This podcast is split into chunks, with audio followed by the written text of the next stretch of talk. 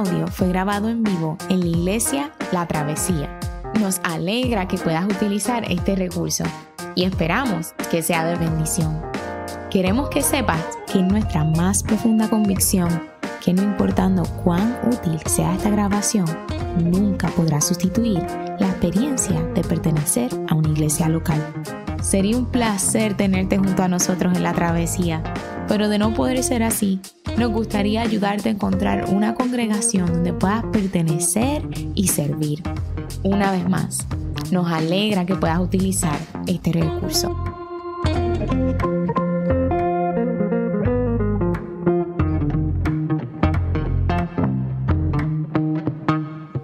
Muy buenos días. Les invito a ponerse de pie para la lectura de la palabra de Dios. El pasaje de esta mañana se encuentra en la primera carta de Pablo a Timoteo, capítulo 1, versículos 12 al 17. Así dice la palabra del Señor. Doy gracias al que me fortalece, Cristo Jesús nuestro Señor, pues me consideró digno de confianza al ponerme a su servicio. Anteriormente yo era un blasfemo, un perseguidor y un insolente pero Dios tuvo la misericordia de mí, misericordia de mí, porque yo era un incrédulo y actuaba, y actuaba con ignorancia. Pero la gracia de nuestro Señor se derramó sobre mí con abundancia, junto con la fe y el amor que hay en Cristo Jesús. Este mensaje es digno de crédito y merece ser aceptado por todos, que Cristo Jesús vino al mundo a salvar a los pecadores, de los cuales yo soy el primero. Pero precisamente por eso Dios fue misericordio conmigo a fin de que en mí, el peor de los pecadores, pudiera Cristo Jesús mostrar su infinita bondad. Así llegó a servir de ejemplo para los que, creyendo en Él, recibirán la vida eterna. Por tanto, al Rey eterno, inmortal, invisible, al único Dios, sea honor y gloria por los siglos de los siglos. Amén. Esta es la palabra del Señor.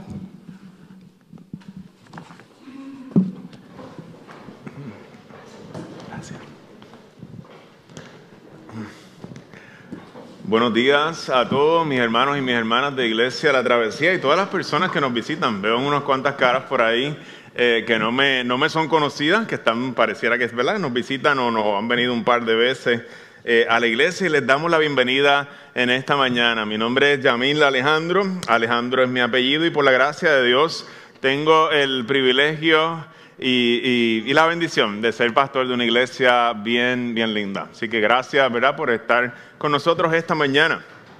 Hoy eh, comenzamos una nueva serie de sermones. La nueva serie de sermones se llama Orgánico eh, y, comienza hoy porque estamos comenzando una nueva etapa como iglesia. Estamos teniendo, estamos entrenando ancianos, estamos teniendo en la iglesia nuevos eh, predicadores y a nosotros nos parece que es un momento apropiado para Iglesia La Travesía para detenernos y hacernos algunas preguntas. ¿Qué preguntas nos estamos haciendo? Eh, ¿De qué se trata ser iglesia?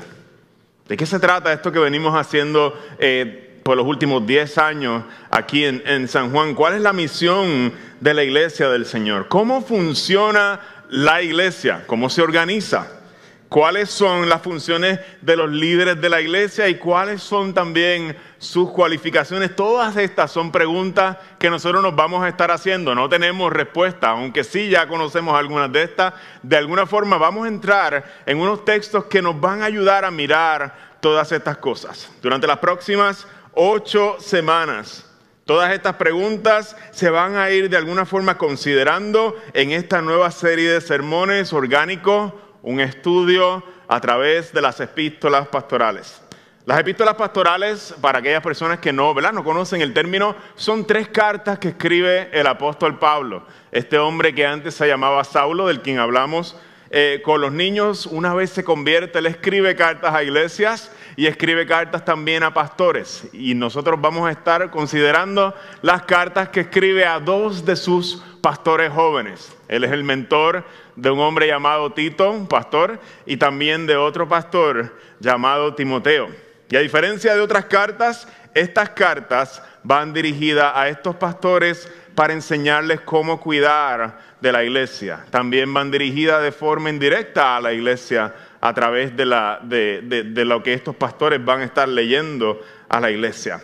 Y nuestro objetivo en esta serie es descubrir a través de estas cartas cuál es el corazón de Dios para la iglesia. ¿De qué se trata este, eh, digamos, invento de Dios conformar una iglesia? Conformar una gente que venga a adorar y a vivir la vida juntos. Esto es importante, descubrir cuál es el corazón de Dios para la iglesia porque nosotros no somos un club social. Aunque a veces nos encanta vivir juntos en comunidad, nos encanta comer juntos y hacer otro tipo de cosas juntos también por ahí, irnos de, de y por ahí juntos, la iglesia no es un club social. La iglesia tampoco es una empresa. Yo no soy un CEO. Este, tenemos que entender cómo funciona y cuál es el corazón de Dios para la iglesia. La iglesia tampoco es un equipo de maquinaria el cual ajustamos aquí y allá y sigue funcionando. Tampoco es un servicio de adoración semanal. Eso no es la iglesia. La iglesia es una familia de gente diferente llamada por Dios a vivir y participar del Evangelio en, en unidad. La iglesia, mis hermanos, es un organismo vivo a quien Dios le ha dado vida. Y en el pasaje de hoy, el apóstol Pablo nos va a recordar cómo el mensaje del Evangelio va a ser central para cómo nosotros entendemos la vida de la iglesia. El primer sermón es el Evangelio puro, porque el Evangelio es central para la vida de la iglesia. Y me encanta cuando Pablo hace estas cosas y de momento les dice en sus cartas, paren un momentito, paren un momento y yo quiero que esto quede bien claro. Y miren el lenguaje que utiliza eh, Pablo cuando va a hacer una expresión bien, bien significativa. Él le dice, párate un momentito, este mensaje, esto es digno de ser aceptado por todos ustedes. Es como decir, deténganse y escuchen que Cristo Jesús vino al mundo a salvar a los pecadores, de los cuales yo soy el primero. Él dice, si hay algo que tú te vas a llevar de toda esta carta, Timoteo, si hay algo que tú tienes que entender de toda esta porción de lo que te estoy escribiendo, es esto, Timoteo. Como pastor, tú tienes que entender que Cristo su misión es venir al mundo a salvar a los pecadores. Y aquí está el primero. Tu mentor, tu pastor, es el primero, te dice, le dice Pablo a Timoteo. ¿Qué quiere decir Pablo con esto? Esta es una expresión que Pablo hace, este mensaje es digno de, ser, de crédito y de ser aceptado por todos, lo hace varias veces en esta carta y vamos a desempacar las distintas veces que lo hace, que lo hace. ¿De qué se trata todo esto para Pablo? ¿Acaso Pablo nos está dando en la conclusión de un análisis estadístico que él vino haciendo por mucho tiempo, preguntándole a la gente, oye, tú pecas, Oye, eh, eh, tú, cuéntame tus pecados, a ver si los tuyos son peores que los míos. Y fue haciendo un sondeo por ahí, preguntándole los pecados a la gente para entonces él llegar a la conclusión de que él es el peor de los pecadores. ¿Acaso está hablándonos de esa forma Pablo? Y entonces llega a la conclusión de que nadie está más chaval que él. Claramente, la expresión que está frente a nosotros no es una expresión de carácter objetiva. Cuando Pablo nos dice que Él es el primero de los pecadores, no está dándonos información científica ni estadística. Pablo nos está compartiendo cuál es el efecto que ha tenido conocer a Cristo en su vida y cómo conocer a Cristo ha cambiado la manera en que Él se veía o se ve a sí mismo. Antes era un gran maestro de la ley, ahora dice, yo soy el peor de los pecadores. No hay nadie que sea peor que yo. Yo no he conocido a nadie peor que yo. Ahora su identidad es diferente a la que tenía antes. Antes obedecía todas las reglas y se miraba a sí mismo como superior a los demás y perseguía a todos aquellos que no estaban de acuerdo con él. Ahora se ve como alguien diferente y te dice, si hay algo bueno en mí es porque Dios es bueno y ha tenido misericordia de mí. Este es el pastor del primer siglo.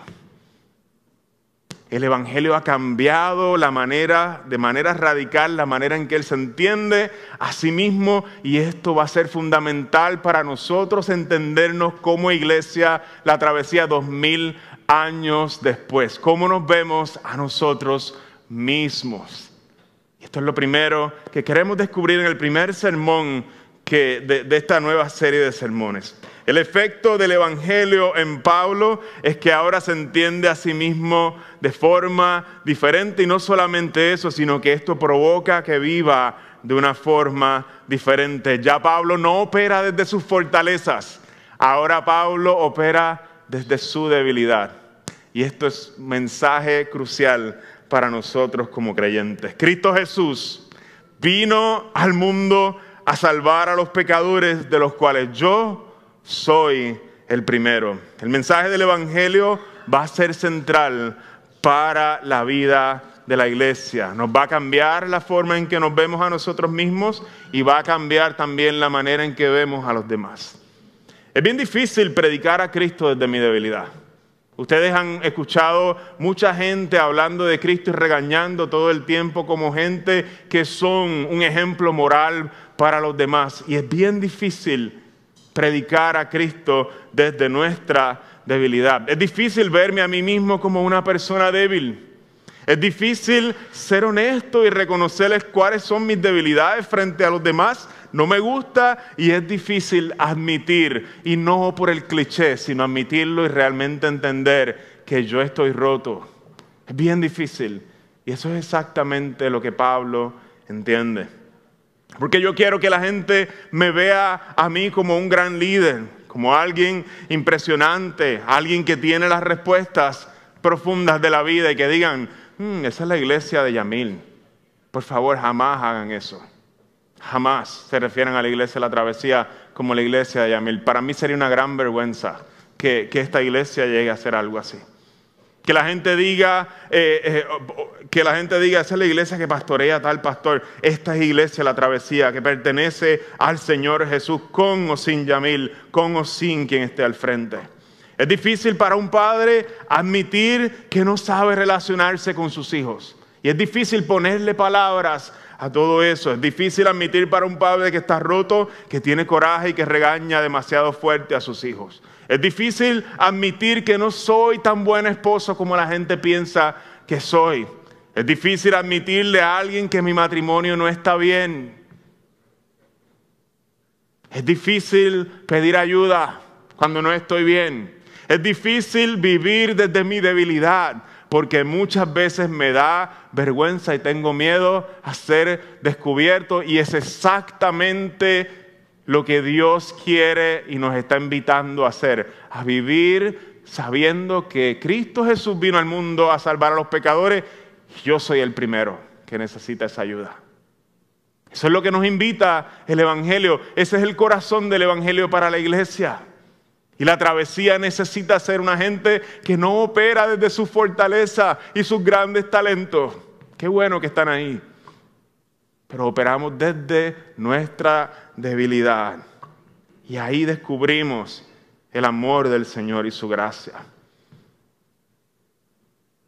En el mensaje, hermanos, de la travesía, el mensaje del Evangelio va a ser central para la vida de la iglesia. Va a ser central abrazar la debilidad que Dios me muestre en mí para que yo entonces pueda experimentar la gloria del Evangelio somos ruinas gloriosas. Hay algo de ruina en nosotros que es real, nos dice el Evangelio, pero hay gloria en, en, la debilidad y hay gloria en depender del Señor cuando nosotros no podemos depender de nosotros mismos. El primer punto que quiero compartir con ustedes. Todo eso fue la introducción. El primer punto que quiero compartir con ustedes, no se asusten, yo creo que voy a terminar a tiempo, eh, eh, está en los versos 12 al 14. Un retrato de gracia. ¿A qué me refiero con esto? Verso 12, el apóstol Pablo nos dice, doy gracias al que me fortalece, Cristo Jesús, nuestro Señor, porque pues me consideró digno de confianza al ponerme a su servicio. Pablo comienza dando gracias.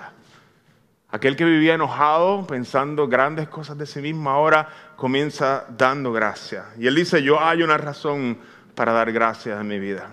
Y es que Cristo Jesús me ha hallado digno de confianza y me ha puesto a su servicio y me ha dado el título o el rol de apóstol de la iglesia. Yo que era el que perseguía a los cristianos, recibí ese llamado de su parte. Y cuando nosotros seguimos leyendo, vamos entendiendo mejor de dónde nace su agradecimiento. Pablo continúa hablándonos de su resumen, de su currículum vitae, y nos dice, anteriormente, este era yo, Timoteo, escúchalo bien, un blasfemo, yo era un perseguidor y yo era un insolente o una persona violenta que maltrata. Pero Dios tuvo misericordia de mí porque yo era un incrédulo y actuaba en, ignorancia. Para Pablo es imprescindible es imprescindible desnudar su alma y ser conocido. Dejarle saber al pastor Timoteo, Timoteo, este, la iglesia necesita saber quién es este apóstol. La iglesia necesita saber quién yo era. Y esto ha pasado, han pasado muchos años desde que estas cosas pasaron, desde que él hacía estas cosas, pero todavía hay un peso en su alma, porque él sabe lo que hizo y él sabe de dónde fue rescatado. Ya la culpa no lo consume ni la condenación, pero él conoce de dónde Dios lo sacó y él sabe que es de ahí fluye la, la, fuerza para vivir de una manera diferente. Y le dice a Timoteo, Timoteo, tú me conociste cuando yo era cristiano, tú me conociste, pero yo necesito que tú sepas estas cosas. Yo necesito que tú sepas quién soy yo si Cristo no está obrando en mí. Yo necesito que tú sepas lo que Jesús ha hecho conmigo porque de aquí no ha brotado esto que tú ves. Esto proviene de, de una obra sobrenatural de Dios, porque de aquí brota otra cosa. Tú me conoces después de ser cristiano, pero hay un lado oscuro en mi historia, Timoteo, que todos deben conocer. Y te lo escribo en el primer capítulo, porque esto es lo primero que te quiero decir. Hay algo que pesa en el alma de Pablo. Él estuvo ahí cuando apedreaban a Esteban, el primer mártir, Hechos capítulo 7.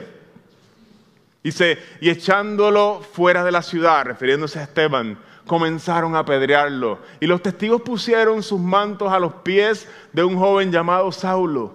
Y mientras lo apedreaban, Esteban invocaba al Señor y decía, Señor Jesús, recibe mi espíritu. Pablo escuchó esas voces. Pablo escuchó la voz de la multitud, pero también Pablo escuchó a este hombre una voz que jamás podría olvidar. Él era el que estaba allí aguantando los mantos para que la gente pudiera tirar con mayor puntería. Y eso pesa en su alma. Él sabe quién Él es. Hechos capítulo 8. En aquel día se desató una gran persecución en contra de la iglesia en Jerusalén. Y todos fueron esparcidos por las regiones de Judea y Samaria, excepto los apóstoles. Y algunos hombres piadosos sepultaron a Esteban y lloraron a gran voz por él. En cambio, Saulo hacía estragos en la iglesia, entrando de casa en casa y arrastrando a hombres y mujeres, los echaba en la cárcel. Este es el currículo vitae de Saulo de Tarso de Pablo, aquel que ha sido alcanzado por Dios. Timoteo, yo me convertí en un perseguidor. Ese era yo, eso es lo que brotaba de mí. Yo fui un blasfemo. Yo también fui un insolente o un agresor de cristianos. Yo fui el líder que causó el abuso y la muerte de muchos hermanos y hermanas en la fe. Ese soy yo, Timoteo. Tú necesitas entender eso para que entiendas el Evangelio. Ese soy yo. Y han pasado muchos años desde que Pablo hizo estas cosas, como decía ahorita, pero todavía están frescas en su mente, porque él conoce el daño que él hizo. Y el verso 14 da la buena noticia. Pero, ese pero de Dios, siempre contrastando con lo anterior, pero la gracia de nuestro Señor se derramó sobre mí con abundancia junto con la fe y el amor que hay en Cristo Jesús. Él dice, yo fui sorprendido aquel día en el caballo cuando fue quedado ciego y Dios me amó y derramó su amor sobre mí. Para Pablo es esencial que Timoteo y que la iglesia que él pastorea conozcan que su vida es un retrato de la gracia de Dios.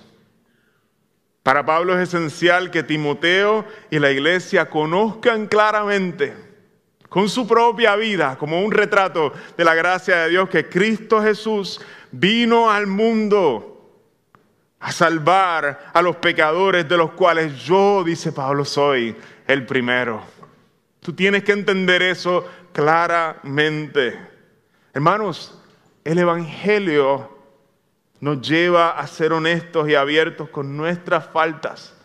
Porque precisamente cuando somos conscientes del amor que se ha derramado sobre nosotros y que somos aceptados solamente por la gracia de Dios, encontramos el valor y la fuerza para operar desde nuestra debilidad, para admitir quiénes realmente somos.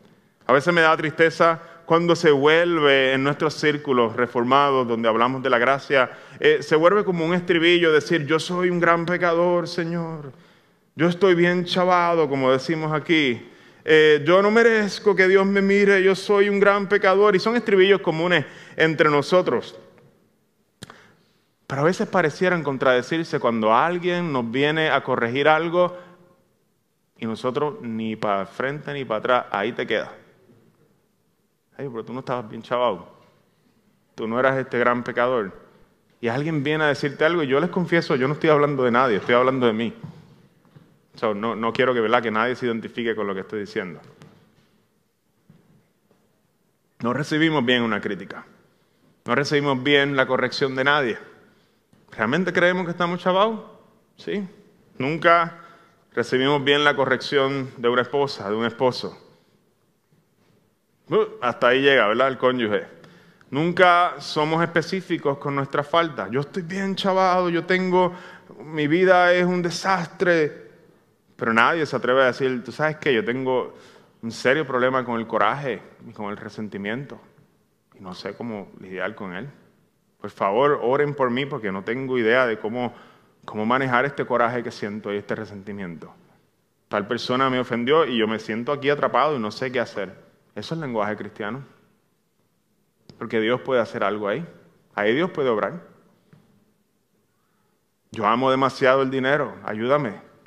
Yo, no, no, doy, yo no doy a la iglesia nada porque me lo quiero quedar todo para mí, comprarme algo nuevo y, y estar con una cajita de Amazon todo el tiempo llegando a mi casa. sí que tengo, necesito presupuesto para eso. Ay, Señor, ten misericordia. este, ora por mí, porque no quiero dar al Señor. No quiero, no quiero, no me sale, no me sale. Soy el 10% me, me asusta. Estoy adicto a la aprobación de los demás y no me atrevo a llevarle la contraria a nadie para conservar la paz.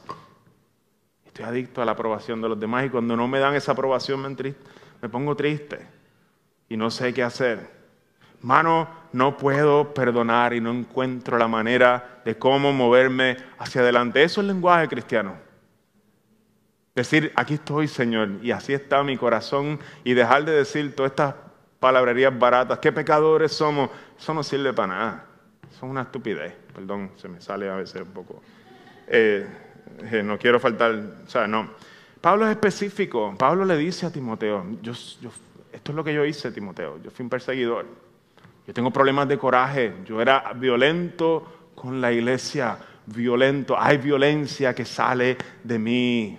Soy un agresor. Soy un blasfemo. Y en su pecado, Pablo es sorprendido por la gracia. Y esto lo cambia todo. Entender bien nuestras faltas, hermanos, de la travesía, es una bendición que Dios nos da, nos deja mirar, que otros vean y nos digan, mira, eh, así estás. Es una bendición y es una parte esencial de abrazar el Evangelio. Es ahí donde nosotros vamos a conocer a Dios.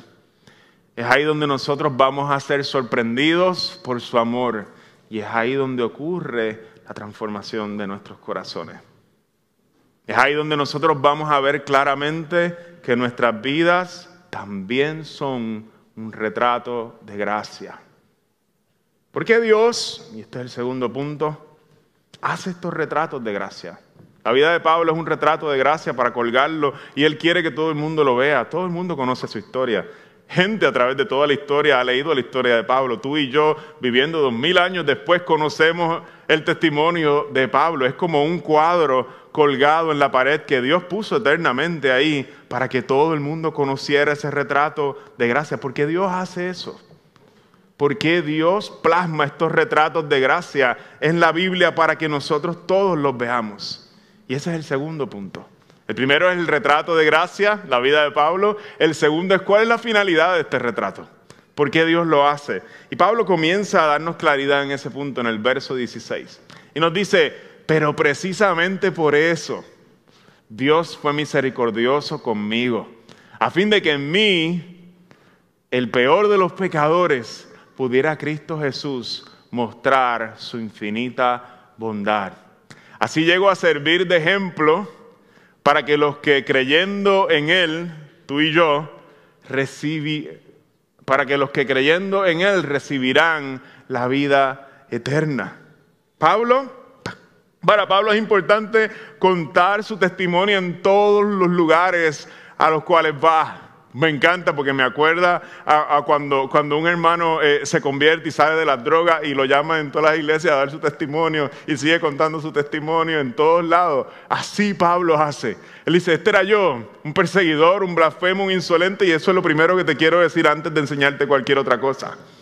Él va contando la historia de cómo Dios lo ha salvado. Y la razón por la que Dios escoge a Pablo para ser el líder más influyente tal vez de la iglesia es para mostrarle a todos, para mostrarle a todos. Y se pudiera Cristo, para que Cristo pudiera mostrar su infinita bondad.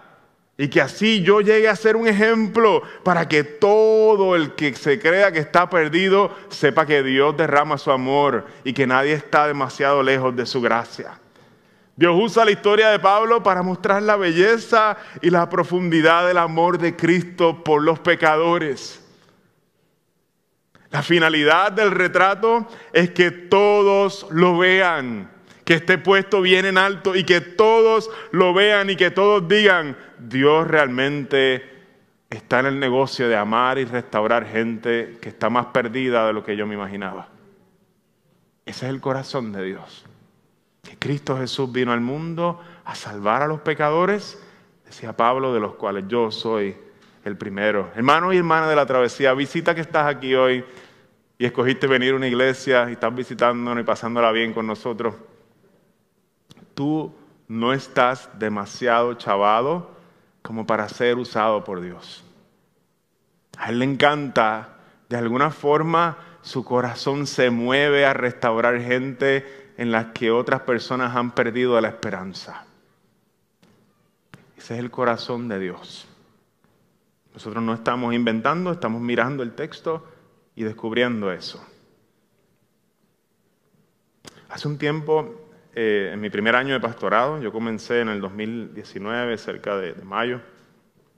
Este, fue, un, año bastante confuso para mí y, uno de momento se tiene que poner unos sombreros que nunca te has puesto antes a, vivir de una manera, a trabajar con unas expectativas que, no, nunca habías vivido con ellas. Y fue un año de mucha bendición, eh, ¿verdad? Y dificultad y bendición. Las dos viven en el mismo, están, habitan en el mismo espacio. Me acuerdo que, a pesar de la confusión, uno comienza eh, en sus labores, eh. En ese año con mucha emoción y se ve ocupando distintos roles. De momento uno se pone el sombrero de administrador. Es algo necesario de un pastor. Maneja, eh, empieza a trabajar, a, entender las finanzas de la iglesia, los libros, a manejar el presupuesto, manejar, ¿verdad? Cómo cuidar empleados. Uno también se pone el sombrero de consejero. Empiezas a caminar con gente en sus situaciones difíciles y empiezas a ofrecer, ¿verdad? Lo mejor que puedes desde la Biblia eh, y, la experiencia que el Señor le ha permitido a uno tener. También uno se pone de vez en cuando el maestro, el sombrero de maestro, este, enseñar la palabra en distintos espacios a los niños, a los jóvenes, en distintos espacios, distintos momentos de la semana. Y todos estos son sombreros que son importantes, son roles, son actividades que tienen que hacerse, o tareas que tienen que hacerse eh, y, todos tienen mucha importancia, pero lo complejo radica en que uno comienza a veces a ser definido por esos sombreros. De momento uno se entiende a uno mismo como un administrador y de momento todo lo que hace tiene que ver con administración. Se me entiende después uno mismo como un consejero y, y ninguno de esos encapsula el todo. Ninguno de esos es nuestra identidad. Y para mí esa fue una de las cosas complejas cuando comencé a ser pastor, cómo, cómo, cómo descubrir qué significa ser un pastor de la iglesia.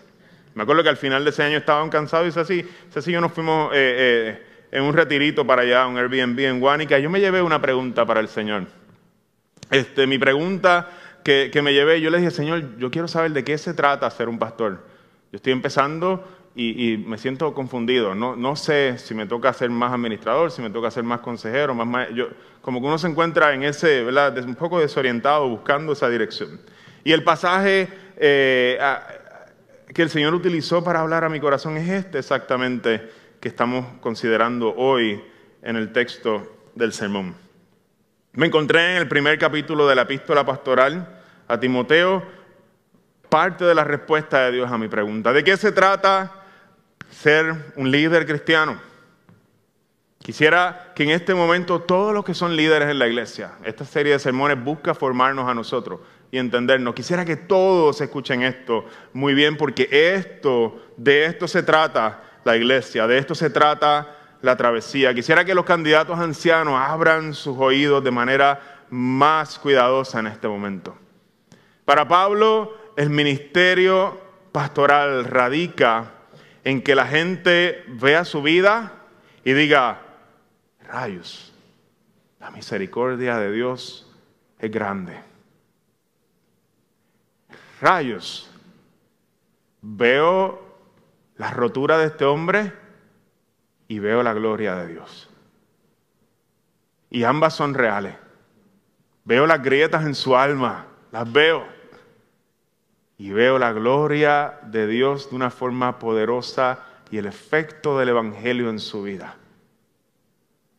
Eso fue lo que el Señor me comunicó a mí. ¿De qué se trata ser un pastor? La gente va a ver tu rotura a ver lo roto que estás.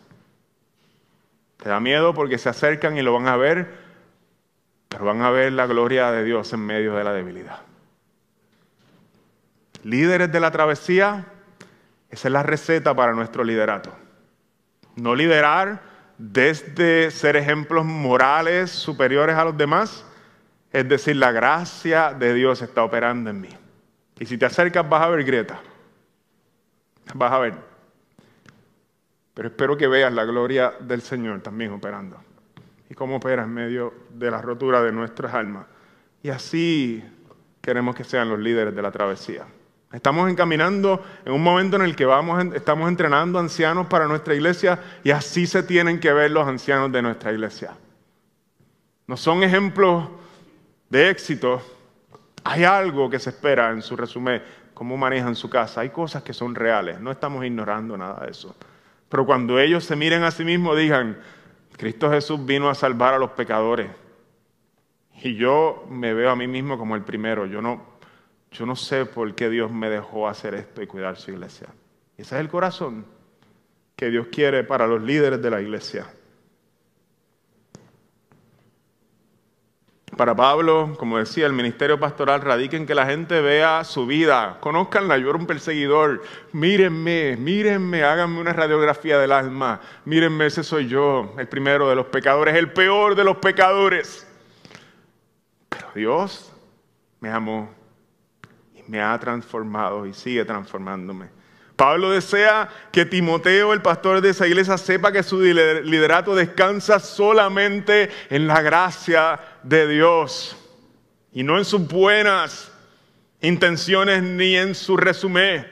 Su vida es un retrato y tiene que ser un retrato de gracia para que la gente vea cuán hermosa y cuán profunda es la gracia y el amor de Dios. Los líderes cristianos no son superhéroes se ve en las grietas y se ve la gracia de Dios y en eso radica la belleza. Dios va a usar nuestras vidas también, Iglesia de la Travesía, como retratos de gracia. La gente se va a acercar y te va a ver la grieta. No solo a los pastores, las van a ver en todos. Y en esos momentos son donde uno dice, sí, estoy roto. Sí, rayos. Pero Dios ha sido bueno y seguimos caminando. Ancianos líderes, el liderato de Pablo no descansa en sus habilidades ni en su historial de éxito. Actually, él tiene un historial de fracaso. Y el de ustedes tampoco. Dios va a usar nuestras vidas como retratos de gracia. La gente va a ver cuán rotos estamos y cuán hermosa y poderosa es la gracia que nos ha alcanzado. Si alguna vez te has sentido descalificado para ser un líder de la iglesia, welcome to the club. Bienvenido al club. Esa es la actitud correcta. Pablo comienza diciéndonos que él no tiene idea ni siquiera cómo Jesús lo llamó. Él no sabe ni por qué Jesús lo llamó y lo halló digno de confianza. Él está descalificado según sus propios estándares. Y la finalidad del retrato de gracia es que el Evangelio se vea cada vez más hermoso, más glorioso y más creíble. Y que la gente diga, si Dios lo ama a Él y lo puede restaurar a Él, a mí también puede amarme. Los líderes cristianos a veces son medio raros. ¿Usted no se ha dado cuenta que los pastores son medio raros? Cuando usted se acerca. somos extraños. Somos, yo decía, yo, yo miro a los misioneros, no, los misioneros ni se diga. Los perdonando, no quiero ofender a nadie, pero tú dices, está medio tostado. ¿sabes? Tú dices, los líderes cristianos a veces son extraños y ese es el diseño, eso es lo que Dios quiere, que no vean a alguien súper con todo en orden y, mega chulo. Dice, no, están medio, caminan medio de lado. Y, eso es parte del diseño del Señor. Y el segundo, el segundo efecto del Evangelio es también que nosotros podamos creer que otra gente puede ser cambiada. No solamente yo, este, puedo ser cambiado cuando miro la historia de Pablo, sino que otra gente a mi alrededor puede ser cambiada. Saber que, saber que otros tampoco están lejos de la gracia de Dios. Y el retrato de gracia nos reta a creer que aquellos que parecen no tener esperanza también pueden ser restaurados. Me duele el alma cuando paso por el McDonald's de la de Diego, allí cerca de, de Suiza, y veo a este hombre tan en un estado tan y tan demacrado. Me rompe el alma cada vez que paso por allí y lo veo pidiendo dinero. Hay varios, pero hay uno que me rompe el alma más que los demás. Y me pregunto y reta mi fe. El otro día hablé un poco con él y, reta, reta mi fe. Yo le digo, Señor, ¿tú puedes restaurar esto? ¿Puedes tú hacerlo? la respuesta del Evangelio va en contra de toda nuestra lógica y razonamiento. Dios sí puede hacer una obra y restaurar a quien más nosotros creemos que está perdido y que no tiene esperanza. Y nos invita y nos reta a creer que la gente sí puede cambiar. Hermano y hermana de la travesía que me escuchas, Dios puede transformar a otra gente. Tu esposo puede ser cambiado. Por más difícil que tú creas que, que tu esposa puede ser cambiada por Dios y transformada. No estamos siendo simplistas cuando decimos esto. Los procesos son complejos, a veces toman tiempo y Dios se toma su tiempo en transformarnos. No estamos de alguna forma eh, aprobando el maltrato cuando decimos esto. Si alguien está en una situación de maltrato, tiene que buscar ayuda de manera inmediata. Nosotros no estamos aprobando el maltrato al decir esto. Pero dentro de la complejidad de los procesos, dentro de lo complicado de la vida, Dios todavía sigue transformando gente que nosotros pensábamos que no podían ser cambiados. No dejes de orar, no pierdas la esperanza. Dios puede transformar la gente que necesita ser transformada a tu alrededor también. Si tú estás en una relación, como decía, marcada por el abuso, busca ayuda. Los procesos por los cuales la gente cambia son complejos, pero siempre hay esperanza. Dios siempre puede cambiar el corazón, porque Cristo Jesús vino al mundo a salvar a los pecadores y ellos también son pecadores. Y Pablo decía, yo soy el primero. Dios lo ha hecho conmigo, decía Pablo, para que ustedes crean que lo puede hacer con cualquiera. Hay poder y amor en Cristo para transformar a la gente. Quisiera ir concluyendo este sermón en esta mañana. Gracias por su atención, ser pacientes conmigo. ¿Por qué Dios hace estos retratos de gracia? La pregunta con la que comenzamos el segundo punto. ¿Cuál es la finalidad de Dios pintar todos estos retratos y colgarlos? Para mostrarle al mundo cuán profundo es su amor. Quisiera ir terminando con esto. ¿Cuál es el deseo que Dios tiene con la travesía? Que cuando alguien entre por esa puerta vean un montón de retratos de gracia colgados por todas las paredes. Que las vidas de cada uno de ustedes se les vean las grietas. Poco a poco las vamos descubriendo cuando vivimos juntos. Pero que se vea la obra del Espíritu Santo y el arrepentimiento de, que nos da el Señor se vea una comunidad que no se entiende, pero busca permanecer unida, que se vea gente perdonándose unos a otros, aun cuando es difícil y los procesos son complejos, que se perdonen y se busquen unos a otros. Eso es lo que el Señor desea en nuestra comunidad. Muchos retratitos de gracia, muchos. Para que la gente vea el inmenso amor de Cristo en tu vida y en mi vida. Así termina el sermón, pero se me quedó el último verso y te lo voy a leer, porque es la expresión de Pablo cuando considera todas estas cosas. Verso 17, Pablo termina con una expresión de gloria. Él decía, por tanto, al Rey eterno, inmortal, invisible, al único Dios, sea honor y gloria por los siglos de los siglos. Amén. Y esa es la expresión de un corazón que ha sido perdonado.